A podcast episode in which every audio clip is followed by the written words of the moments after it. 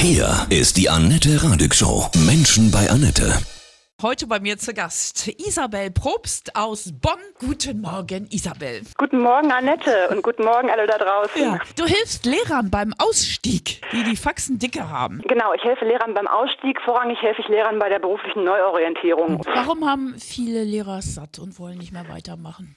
Im Hintergrund steht meistens eine Unzufriedenheit mit dem Schulsystem. Man hat sich den Beruf anders vorgestellt und sieht jetzt, wie es läuft. Es gibt gesellschaftliche Herausforderungen, denen man einfach nicht mit Mitteln aus der Steinzeit begegnen kann. Mhm. Und man hat keine gesellschaftliche Rückendeckung dabei. Also zu viel Frontalunterricht, volle Klassen. Ja, Ja. Frontalunterricht hat man ja selbst in der Hand, aber ja, man kann einfach äh, mit den Mitteln, die Schule einem bietet, äh, gar nicht den Herausforderungen angemessen begegnen, die so mitgebracht werden. Ne? Und dann bist du da, wenn die Lehrer sagen, ich möchte was anderes machen und hilfst ihnen beim Ausstieg. Und wie das funktioniert, wir sprechen gleich weiter, ja? Super, ich freue mich. Isabel Probst ist heute bei mir. Du hilfst Lehrern beim Ausstieg. Du selber bist auch als Studienrätin ausgestiegen, ne? Ja, genau, richtig. Was war- 2015 war das. Was hat dich am meisten gestört? Warum wolltest du nicht weitermachen? Ich hatte eine hohe Motivation, als Lehrer was zu gestalten, habe mich wahnsinnig eingebracht und habe gemerkt, es ist nicht genug und äh, an allen Ecken und Enden hapert es und dabei werde ich selber verheizt. Das wollte ich nicht mehr. Wie wolltest du es denn besser machen? Oder wenn du jetzt was zu sagen hättest, was wäre die Option, um weiter Lehrer zu sein? Ich bin eigentlich ein äh, sehr, sehr schülerzugewandter Lehrer gewesen und ich merke, dass dafür ist in Schule überhaupt kein Platz und es wird auch nicht gewürdigt. Ja, es geht eben wahnsinnig viel um Formalia, um Noten und es geht mir komplett gegen den Strich, das Potenzial von Menschen, insbesondere von Kindern, auf Notenskalen darzustellen. Das eben in diesen Skeletten von, es gibt die und die Fächer, das wird im 45-Minuten-Takt unterrichtet, das ist eben alles sehr industriell. Und das ähm, widerstrebt mir wahnsinnig, weil es einfach auch meinem Menschenbild nicht entspricht. Würdest du dann so eine Schulform wie die Waldorfschule zum Beispiel unterstützen? Wäre das eine Option? Ich finde, die Waldorfschule ähm, macht vieles richtig. Klar, das bietet natürlich auch Angriffsfläche, um zu fragen, hm, was ist denn das für eine komische anthroposophische Haltung. Aber ich finde, die Waldorfschule hat viele Dinge verstanden an Achtsamkeit und an Umgang mit Menschen, was das, das äh, normale öffentliche Schulwesen eben überhaupt nicht verwirklichen kann, weil es so ein riesiger Apparat ist und der eben so von Verwaltung geprägt ist. Genau. Diese Persönlichkeitsentwicklung steht ähm, zum Beispiel bei der Waldorfschule auch im Vordergrund. Ne? Hm. Ja, genau. Jetzt ganz konkret, wir sprechen gleich weiter. Wie, was machen denn Lehrer, wenn sie mutig genug sind und sagen, ich steige aus diesem System aus? Was können sie denn tun?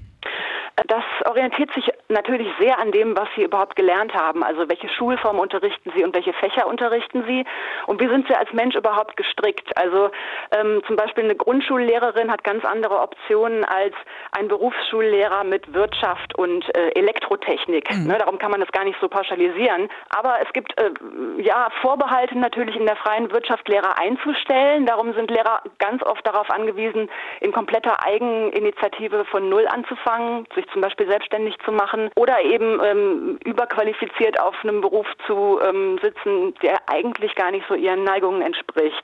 Das heißt, du kommst dann ins Spiel und berätst und coachst quasi, Ja, genau. was zu tun ist. Du hast auch geschmissen.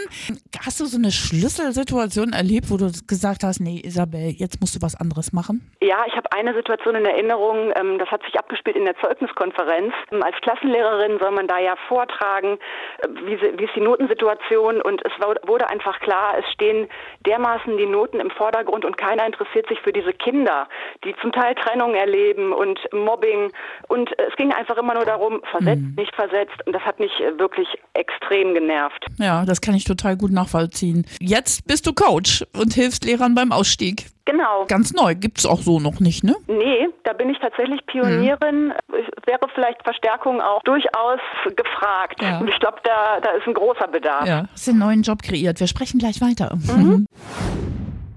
Heute bei mir Isabel Probst aus Bonn. Sie hilft Lehrern beim Ausstieg. Du selber bist mit dem Schulsystem auch nicht mehr klargekommen. Zu unmenschlich, kannte ich jetzt mal so zusammenfassen. Ne? Die Kinder sind zu wenig in ihrer Persönlichkeit gesehen. Jetzt bist du Coach.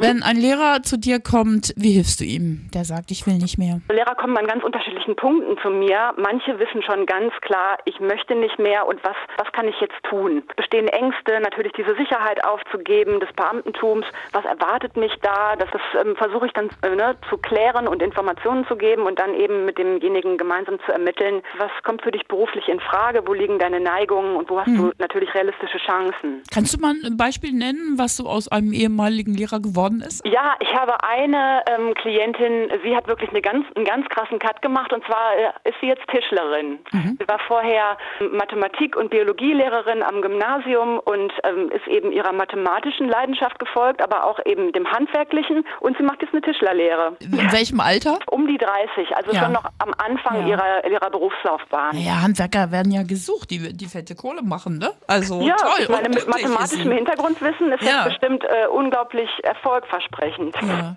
Ist es auch deiner Meinung nach, dass, wie du vorhin schon gesagt hast, dass die Schule eigentlich auch nicht die Kinder aufs Leben vorbereitet, in ihrem, auch nicht ihnen zeigt, was sie für ein Potenzial haben? Also das Traurige ist, dass ich der Meinung bin, Schule ist im Grunde immer weiter der Entwicklung der Gesellschaft hinterher. Das war sie, das war sie natürlich auch schon in unserer Schulzeit, aber das hat sich natürlich dramatisch verändert durch, durch Digitalisierung und Globalisierung und die gesellschaftlichen Herausforderungen. Und Schule hält da überhaupt nicht mit und das bildet noch eine Zeit ab der 70er Jahre vielleicht. Sogar die Lehrpläne bilden auch eher so diesen Spirit ab der 70er, 80er, 90er und eben nicht das, was, was Schüler heute so in ihrer Lebenswelt äh, erleben. Ne? Manche Schulen haben ja noch keine vernünftigen PCs, keine Computertafeln. Das ist ja, Genau, und kein WLAN. ja, das sowieso nicht. Wenn du ja Kultusministerin wärst, äh, was würdest du ad hoc anders machen? Vor allen Dingen wäre es mir erstmal wichtig, dass Lehrer gehört werden. Denn man hat das Gefühl, die Politik machen Menschen, die, die relativ schulfern sind und sich immer schön Dinge überlegen, die am Reißbrett vielleicht sich gut anhören oder auch im Wahlkampf sich gut anhören,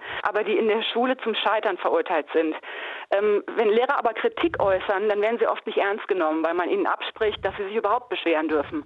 Auch ihr habt doch immer Ferien und so. Im Grunde eine Revolution von unten. Welche Fächer fehlen im Unterricht aus deiner Sicht? Alles, was mit Herzensbildung zu tun hat, mit dem Umgang mit anderen und dem guten Umgang mit sich selbst. Es geht Entspannung auch, ne? ja, genau. Also äh, das gute Leben. Und Musik ist auch so wichtig, oder? Das Fach Musik Absolut. darf niemals nicht mehr unterrichtet werden. Wen kann ich dir auflegen? Ich wünsche mir New Way Home von den Foo Fighters. Ja, Dave Grohl ist auch ein super Typ, ne? Definitiv. Ja, okay. cool. Ja, vielen, vielen Dank. Isabel Probst war das aus Bonn. Sie hilft Lehrern beim Ausstieg.